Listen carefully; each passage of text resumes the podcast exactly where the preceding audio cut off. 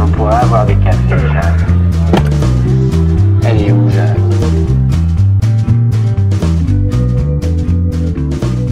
Bonjour à tous, j'espère que vous allez bien. Bienvenue dans un nouvel épisode de Elle est où Jeanne? J'espère que vous avez passé de belles fêtes de fin d'année.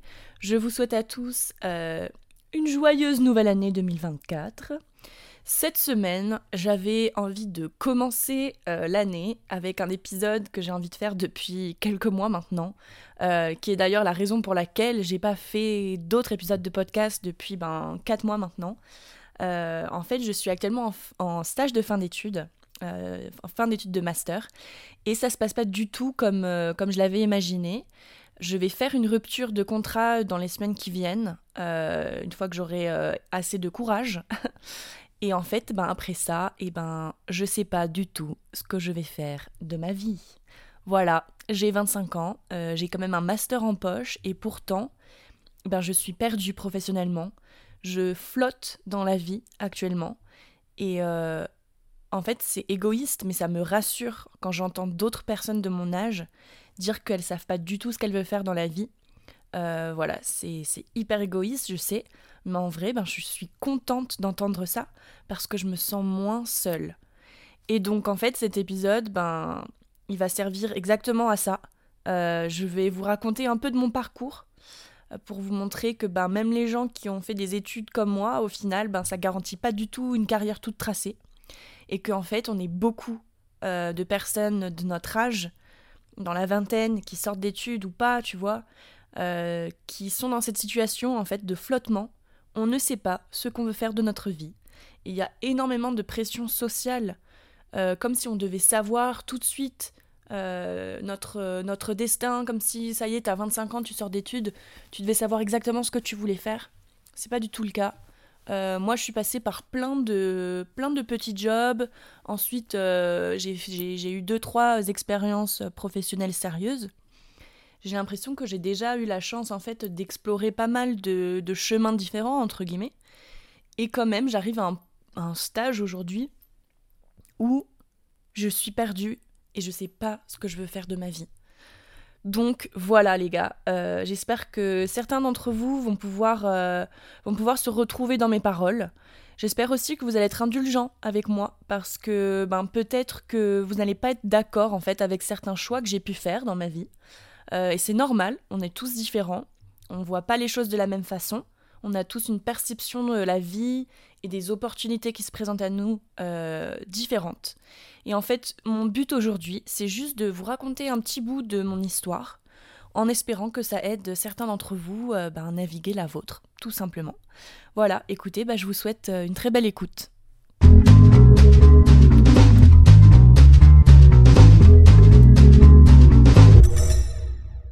Moi, j'ai toujours été quelqu'un qui avait faim, tu vois. J'ai toujours été quelqu'un qui avait de l'ambition. J'ai toujours de l'ambition d'ailleurs. En fait, j'ai cette curiosité en moi qui me pousse à entreprendre et, euh, et, euh, et, à, voilà, à, saisir les opportunités qui se présentent à moi ou à aller les chercher même. Et dès, dès, dès que j'étais très jeune, euh, j'ai toujours voulu gagner mes propres sous. Peu importe dans quoi aller ces sous, j'avais toujours en fait cette envie de faire mes propres thunes.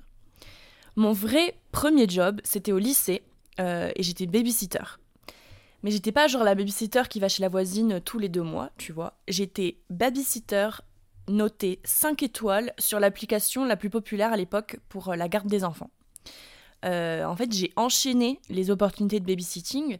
Ça a d'abord commencé avec les amis de mes parents qui m'ont demandé d'être, de garder leurs enfants.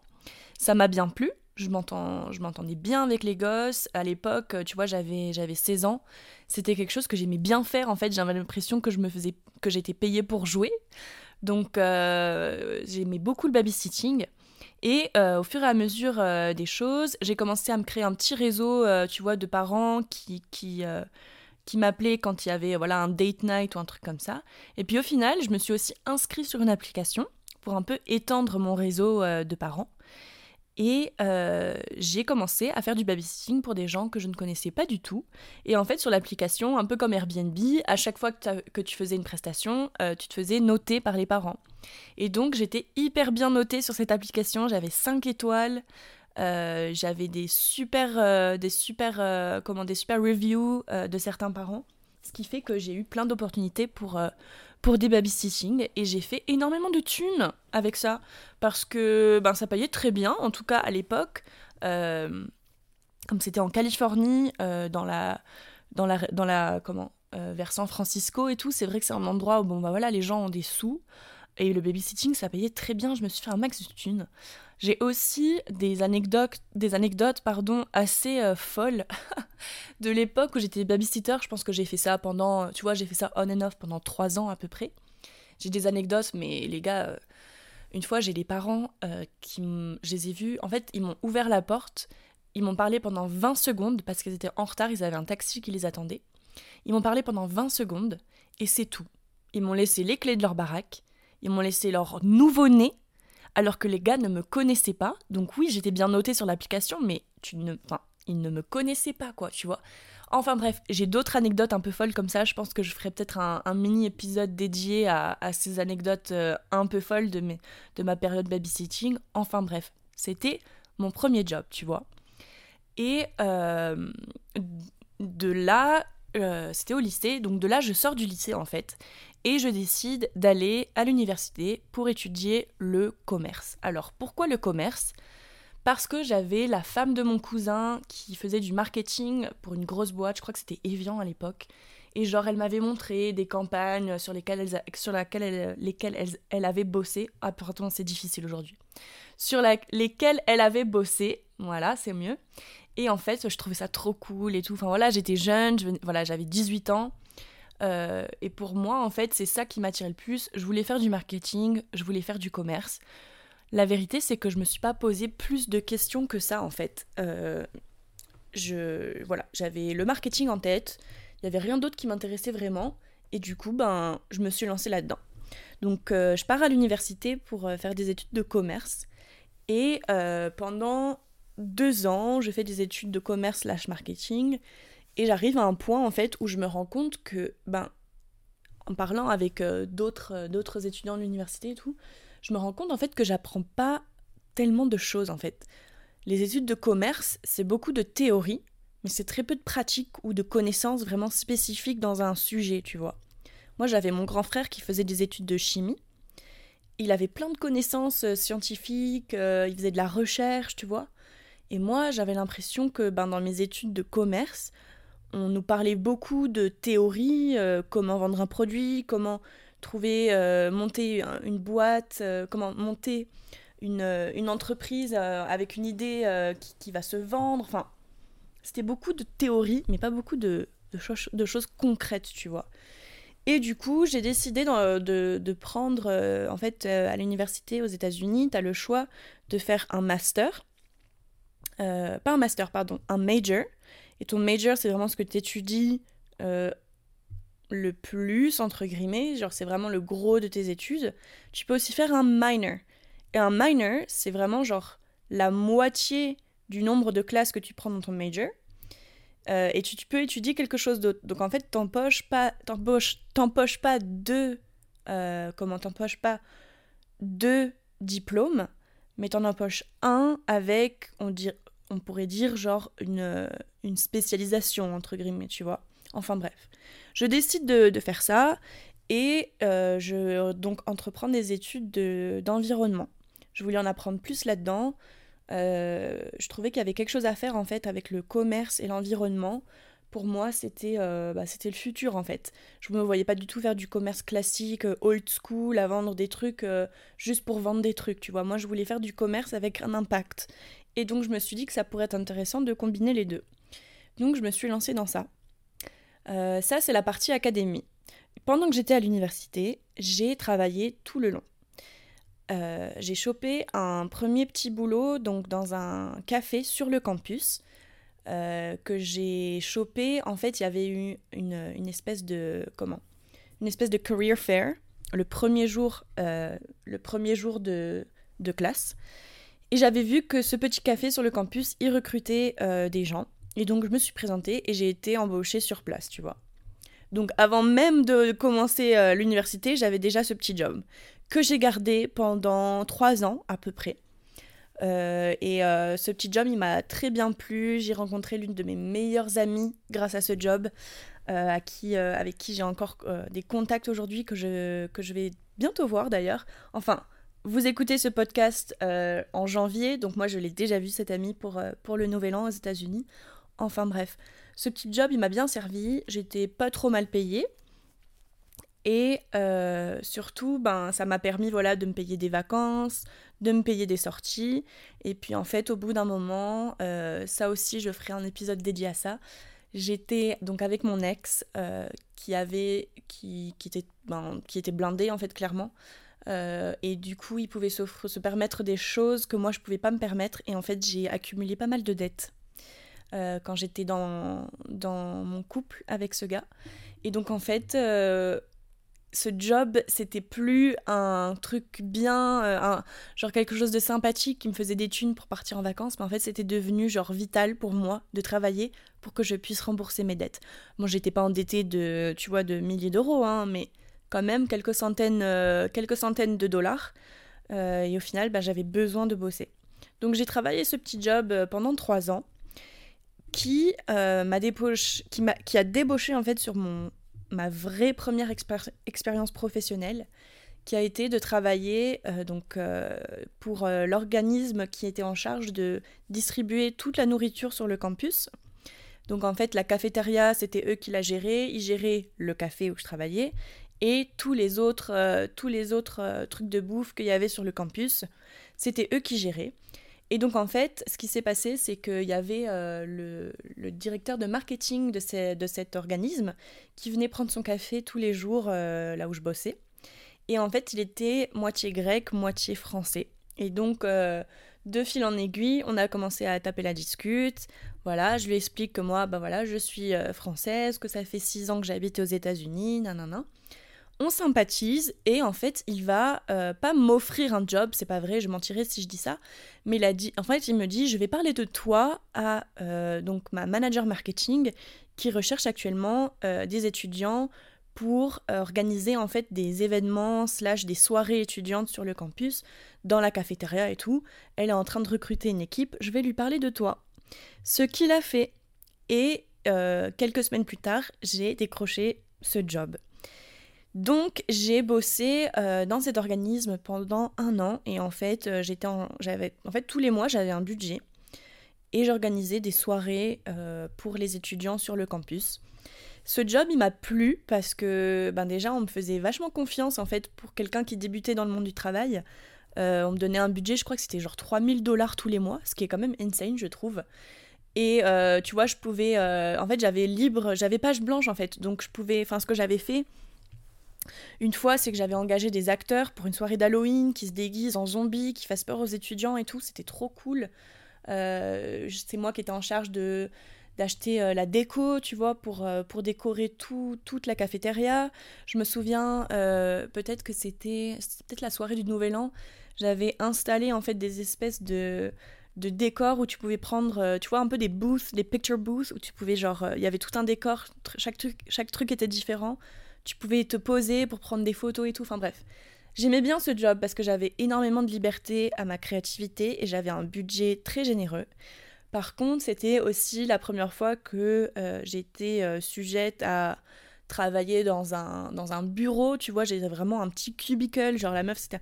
Je travaillais dans un carré toute la journée, tu vois, je voyais pas la lumière du jour, euh, et puis c'était en, parallèle de mes études, donc je, je, faisais vraiment que ça, en fait, soit j'étais au boulot, soit j'étais en classe. Euh, voilà, je ne faisais que ça.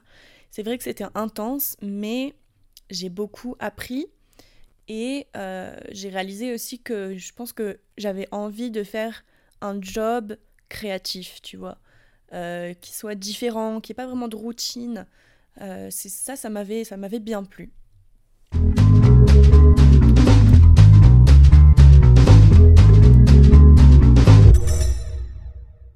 Mes études touchent alors à, sa fin et je, je gradue l'université en plein milieu du Covid. Donc c'était un peu, ben, c'était un peu une, comment c'était une situation particulière, j'ai envie de dire, euh, pour trouver un premier job en sortant d'études comme ça. c'était le Covid. Déjà de un, moi j'avais pas forcément envie de me lancer dans un job si ça voulait dire qu'il fallait travailler de la maison, tu vois. Euh, j'étais pas, enfin j'étais pas du tout dans cet état d'esprit. Moi j'avais besoin d'être en personne. Je parle au passé parce que c'est plus vraiment le cas.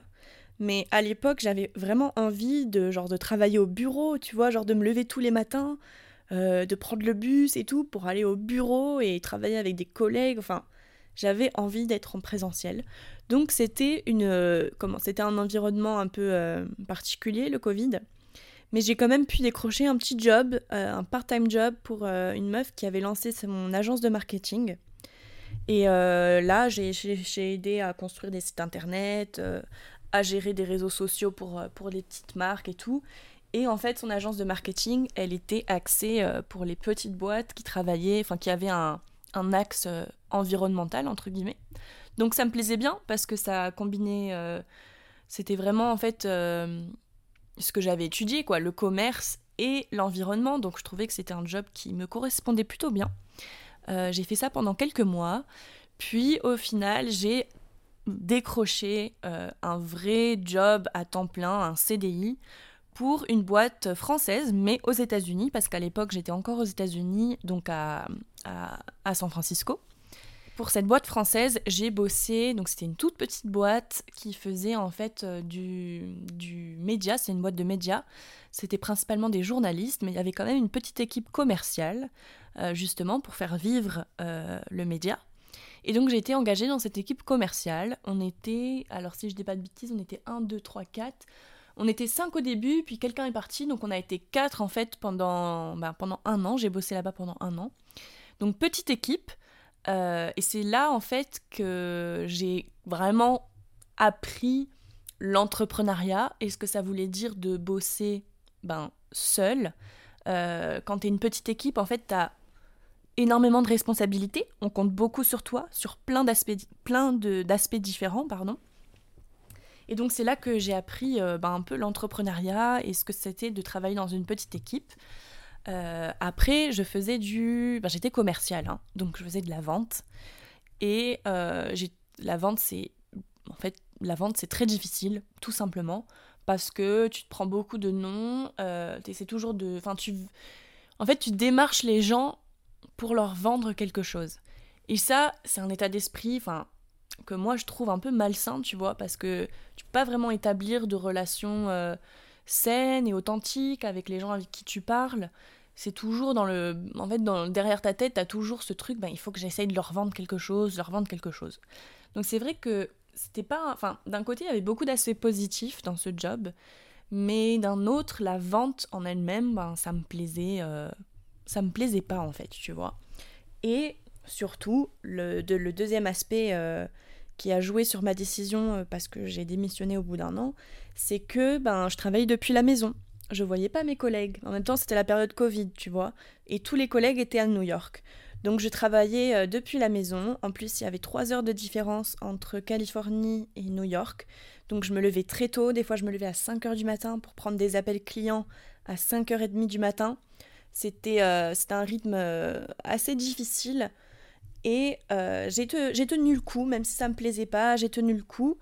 Euh, au bout de six mois, j'ai décidé d'aller vivre à New York pendant. J'ai fait un an. Non, pardon. J'ai fait un mois, peut-être un mois et demi à New York. Pour justement, en fait, me dire est-ce que j'aimerais plus ce que je fais si je le faisais en présentiel En fait, je voulais savoir si être avec mes collègues, ça allait faire une différence. Alors, la réponse est oui, ça l'a fait parce que moi je suis quelqu'un d'hyper sociable et tout, donc le fait d'être en personne, ça, ça aide, c'est sûr, mais le travail restait le même en fait. Et euh, pour tout vous avouer, j'étais pas du tout performante. Au bout de six mois, en fait, euh, j'avais des objectifs que je réussissais, réussissais pas à, atteindre. Euh, je n'étais pas performante, j'y arrivais pas. Alors je sais pas si si c'était aussi parce que voilà les conséquences du Covid, donc le fait que le marché soit un peu différent, ce soit plus difficile de, de vendre quoi que ce soit à, qui que ce soit, ou alors que c'était aussi, ben tu vois, c'était un peu une motivation personnelle, même si j'étais motivée, en vrai, euh, j'aurais j'aurais pu donner plus, je le sais, tu vois, mais j'étais pas assez motivée, c'était pas j'étais pas assez dans, dans ce boulot-là.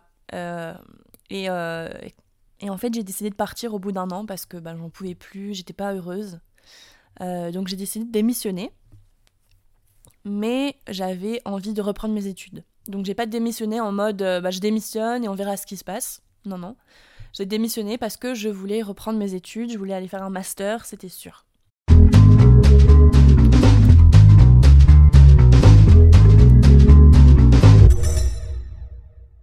Donc, je démissionne euh, de ce premier boulot, enfin cette, euh, j'ai envie de dire, vraie première expérience professionnelle en CDI, tu vois. Et euh, je commence à faire mes applications pour aller en école de master je décide de faire un master toujours dans le commerce parce que ben, c'est ça qui me plaît, c'est ça que je connais et je me, voilà, je me dis pourquoi pas. Mais cette fois-ci, je me lance non pas dans le marketing ni dans l'environnemental, mais dans l'entrepreneuriat et je fais un master qui s'appelle euh, entrepreneuriat et innovation. Donc en gros, comment monter sa boîte et tout ce qui est lié au monde des startups. Je fais donc mon master, qui était très récent, les gars, parce que j'ai gradué en octobre. Donc ça fait quelques mois que j'ai gradué. Euh, mon master a duré un an. Il était à Barcelone. Je suis toujours à Barcelone d'ailleurs. Et ce master, ben, je l'ai kiffé. En vrai, euh, je l'ai kiffé parce que l'entrepreneuriat, monter sa boîte, en fait, c'est, c'est tout ce que j'aime. Être créatif dans le monde du commerce. C'est ça que j'aime. Je sais pas comment je vais je sais pas comment je vais vraiment utiliser ces connaissances dans un vrai boulot, j'ai envie de dire, mais je sais que j'aime ça. J'aime ça, l'entrepreneuriat, les startups, monter sa boîte, euh, faire d'une idée quelque chose de concret, ça j'aime, tu vois. Donc j'ai kiffé mon année de master, les gars. J'ai kiffé mon année de master. Et donc là, voilà, ça y est, on se rapproche tout doucement de là où j'en suis euh, à l'heure actuelle tout doucement. Euh, donc je gradue et pour graduer, il fallait trouver un stage de fin d'études. Ce que j'ai fait, j'ai trouvé un stage que j'ai commencé en septembre. Et donc ce stage, euh, c'est un stage pour une start-up à Barcelone qui a été montée par un, par un Français. Alors je vais pas donner trop d'informations parce que je veux quand même qu'il garde un, certain anonymat, tu vois. Parce que même si moi, euh, je trouve que je subis ce stage. J'ai pas non plus envie de cracher dessus parce que c'est euh, des gens bien, euh, c'est une belle boîte, il y a une bonne. ils sont en train de créer quelque chose qui, je trouve, a beaucoup de, de sens et j'ai pas envie, voilà, de. J'ai envie de les garder anonymes, tout simplement. Mais donc, je me retrouve à travailler en stage donc pour, pour ce fondateur, pour, pardon, pour ce fondeur, ce fondateur. Ah, je sais pas comment dire Enfin bref, je, donc je décroche ce stage dans cette euh, start-up.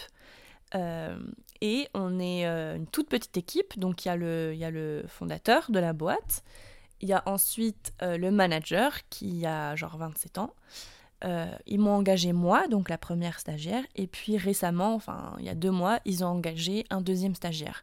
Mais pendant longtemps, enfin pendant longtemps, pendant trois mois, en fait, ça a été nous trois. Euh, le fondateur, le manager et moi. Donc euh, ça a été euh, beaucoup de pression. Et moi, j'étais hyper contente en fait de décrocher un job dans une start-up parce que c'est ce que j'avais étudié pendant un an.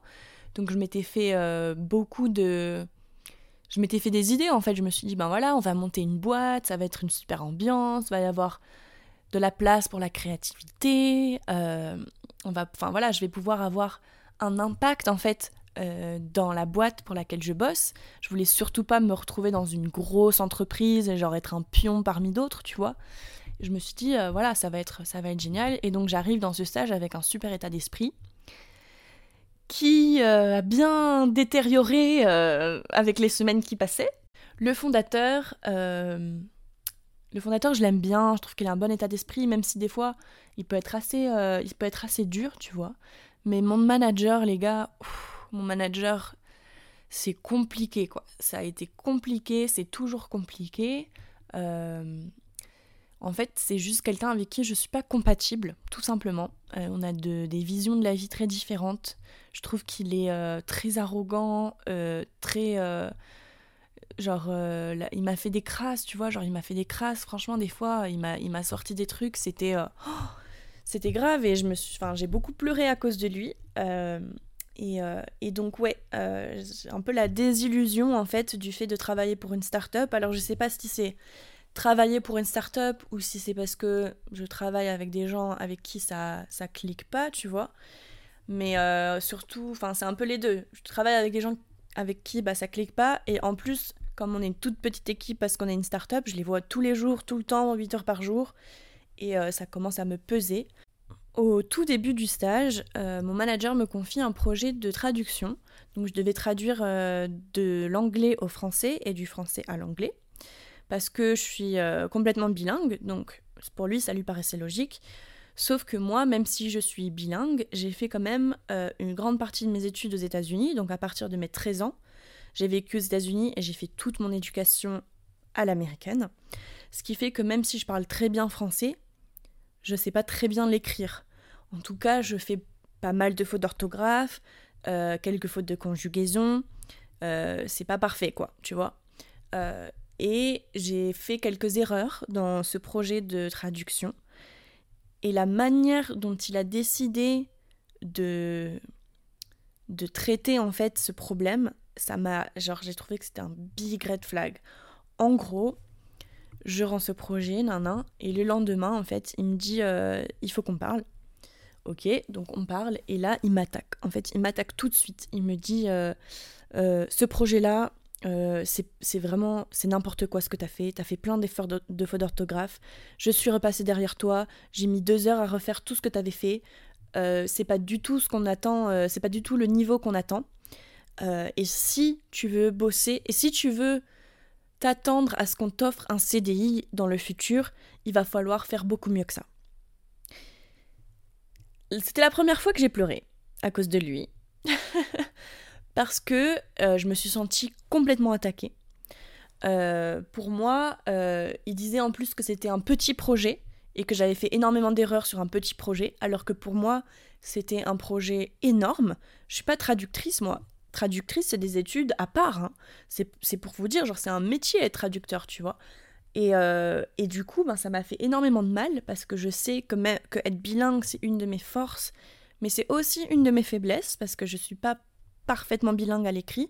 Le français, c'est hyper dur, les gars, euh, qu'on se le dise. Et du coup, ben, j'ai eu. Euh, enfin voilà, ça m'a fait super mal déjà à mon ego, à, mes capacités. En fait, en français, je me suis dit, putain, mais en fait, je suis nulle en français. Moi, je pensais être bilingue, mais en fait, euh, pas du tout.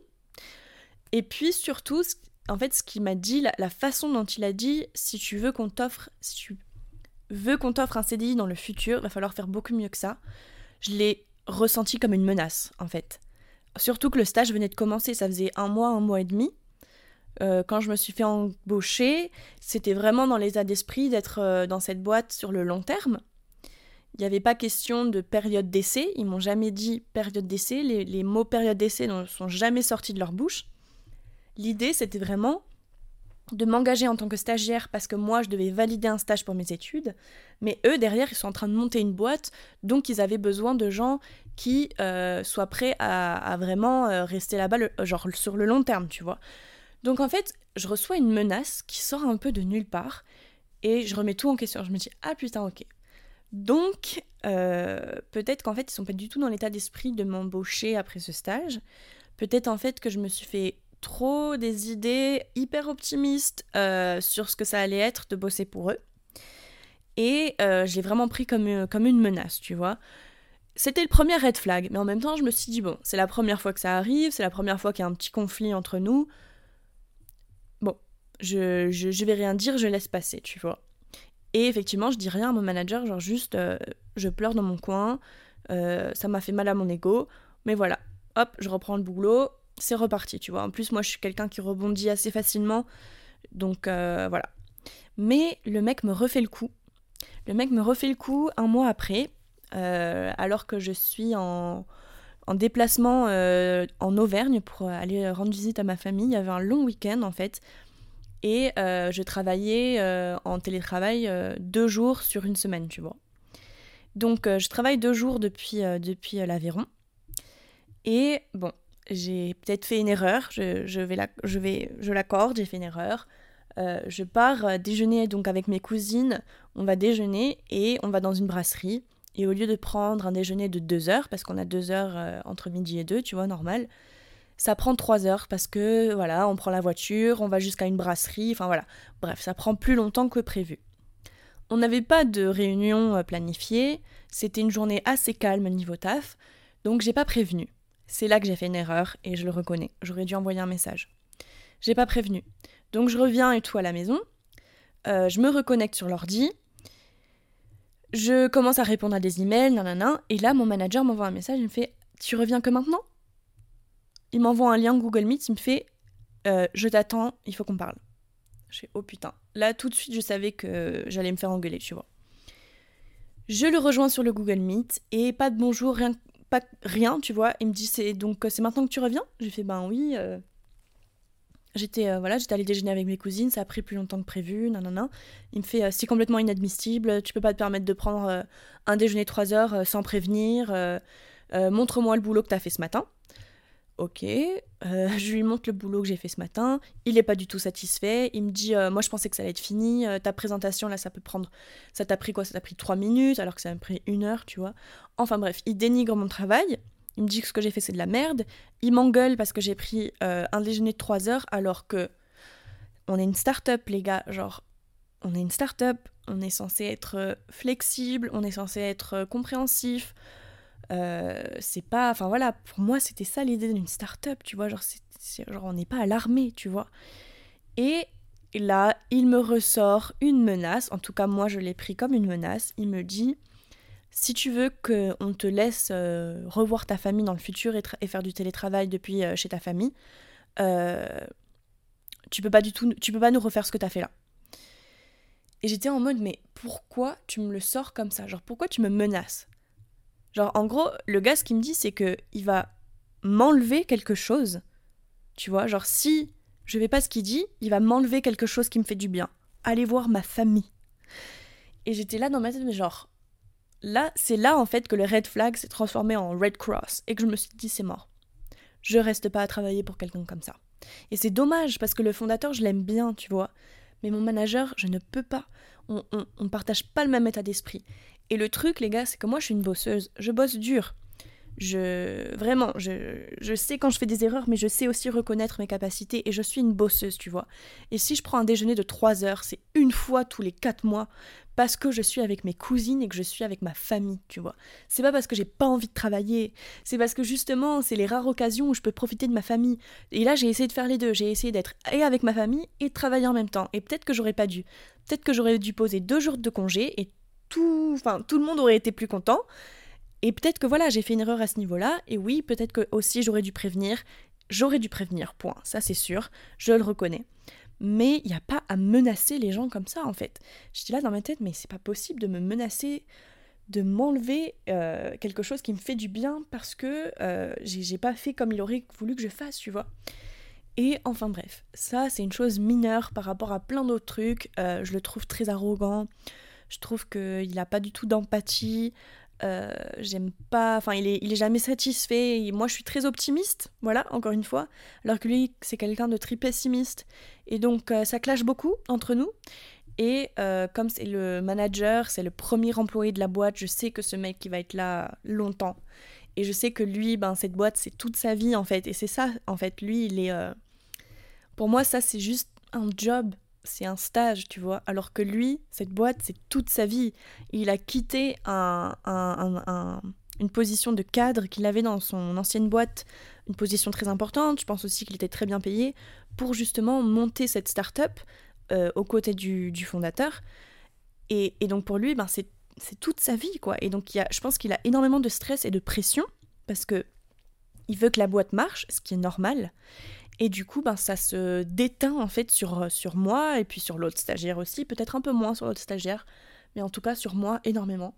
Et, euh, et, moi, je peux pas en fait. Je peux pas vivre comme ça. Euh, je veux que je veux aimer ce que je fais en fait. Point. Je veux aimer ce que je fais et je veux aimer les gens avec qui je le fais. Et là, j'ai ni l'un ni l'autre. Donc, c'est pour ça que je pense que je vais faire une rupture de contrat. Euh, techniquement, j'ai signé pour six mois, donc euh, le truc, le stage se finit fin février, mais je sais pas si je vais pouvoir tenir jusqu'à fin février. Genre vraiment, là, à l'heure où j'enregistre le podcast, on est le 21 décembre, je vais le sortir début janvier, mais genre, je me, je me vraiment là, je suis en train de me, de me questionner comment je vais leur annoncer que je pars, parce que le plus tôt je le fais, le mieux je me sentirai.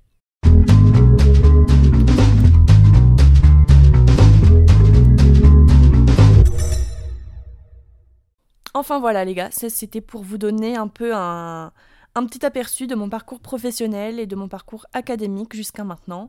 Euh, je sais pas ce que je vais faire de ma vie. Je ne sais pas ce que je vais faire de ma vie. Euh, en tout cas, je sais ce que je veux pas faire.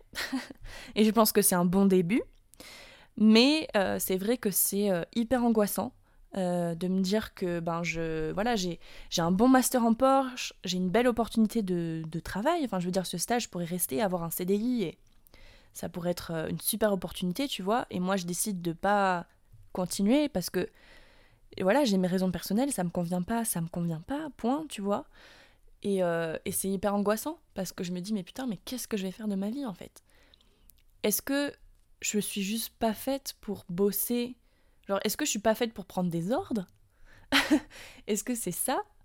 Euh, Est-ce que peut-être aussi j'ai besoin de d'explorer d'autres milieux que le commerce? Peut-être l'immobilier, je me dis que ça pourrait me plaire. Euh, mais j'ai peur de, de nouveau me lancer dans un, dans une nouvelle voie et peut-être, tu vois, refaire euh, pas des études, mais au moins repasser une licence et tout, si je veux me lancer dans, dans l'immobilier. Je ne sais pas si ça vaut le coup, tout simplement. Je ne sais pas ce que je vais faire de ma vie. Point. Et j'ai envie de vous dire, c'est ok. C'est ok de pas savoir ce que tu vas faire dans la vie. C'est aussi ok de se plonger tête baissée dans un job qui te plaît pas et de faire ça pendant des années.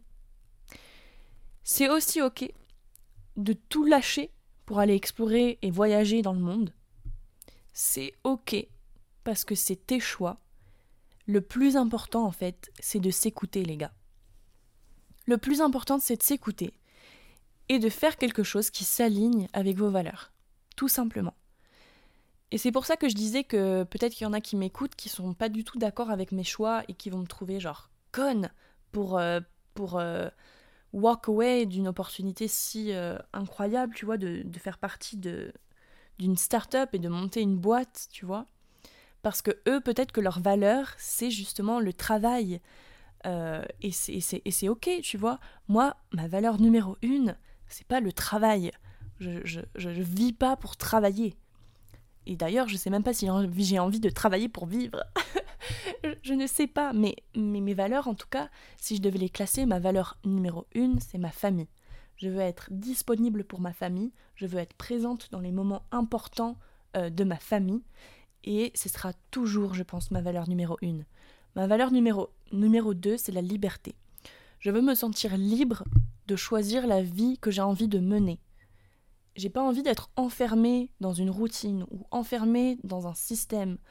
Euh, qui, me, qui me restreint en fait et qui, et qui fait que je ne suis pas libre de faire mes propres choix. Euh, voilà. Je pense que ça, en vrai, c'est les deux valeurs dont je suis sûre et certaine. Les autres, il y en a énormément, mais je pourrais pas faire un classement là comme ça, euh, ça serait pas possible de faire un classement. En tout cas, ce stage-là, il répond pas du tout ni à ma priorité de ma famille, de pouvoir me laisser prioriser ma famille, ni à ma priorité d'être libre. Au contraire, je me sens complètement enfermée, j'ai l'impression d'être dans une cage, je supporte plus qu'on me dise quoi faire, comment le faire et, euh, et, et, quand le faire. J'arrive plus en fait, j'ai envie d'être libre. Voilà. Et je voulais vous dire que ben, si vous, vous êtes dans une situation similaire à la mienne, que vous avez voilà la vingtaine, que vous sortez d'études et que vous êtes perdu professionnellement, eh ben vous n'êtes pas les seuls les gars. Et c'est totalement normal. Et il y en a beaucoup comme nous euh, qui, qui, sont perdus dans leur vie.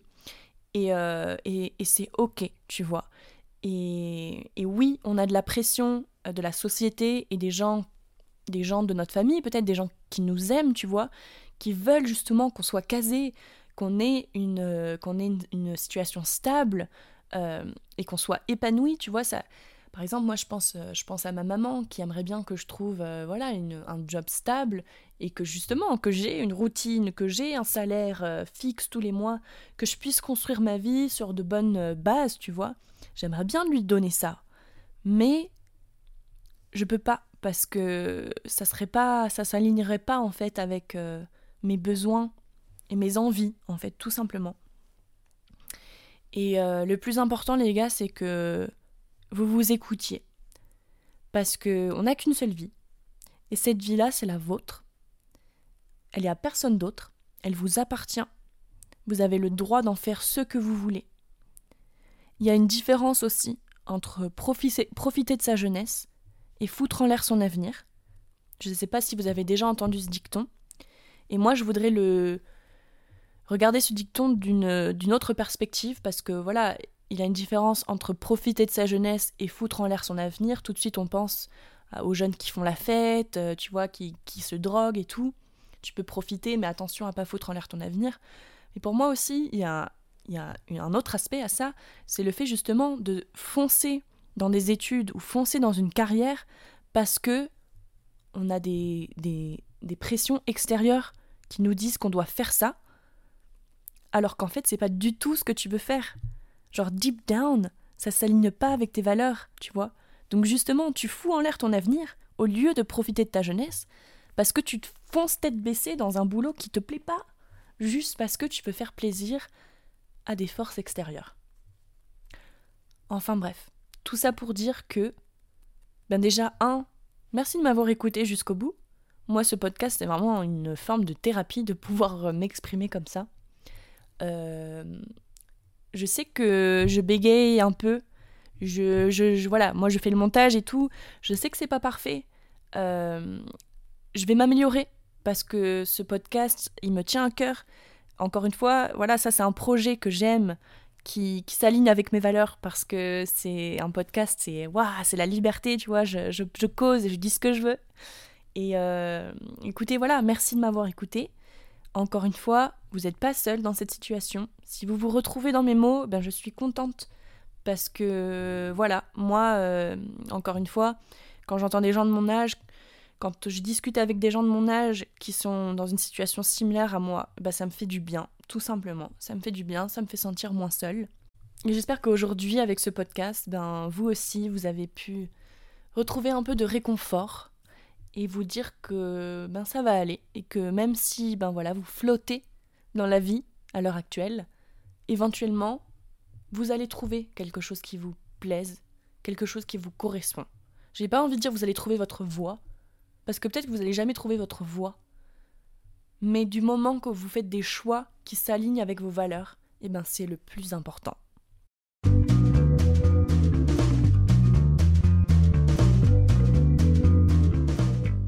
Écoutez les gars, merci d'être euh, restés jusqu'à la fin. Euh, si mon podcast vous plaît, vous pouvez m'envoyer de la force en cliquant sur s'abonner ou suivre le podcast. Ça dépend euh, sur laquelle plateforme d'écoute vous êtes. Vous pouvez aussi mettre 5 étoiles ça, ça, ça m'aidera à savoir que voilà, bah, le podcast est apprécié et puis peut-être que je devrais continuer à faire plus d'épisodes, je sais pas. On verra. Écoutez, c'est toujours un bonheur pour moi euh, d'enregistrer ces épisodes et voir que bah il y a des oreilles attentives euh, de l'autre côté qui me suivent, euh, qui écoutent. Écoutez, je vous fais plein de bisous et je vous dis à la semaine prochaine dans vos oreilles. Ciao.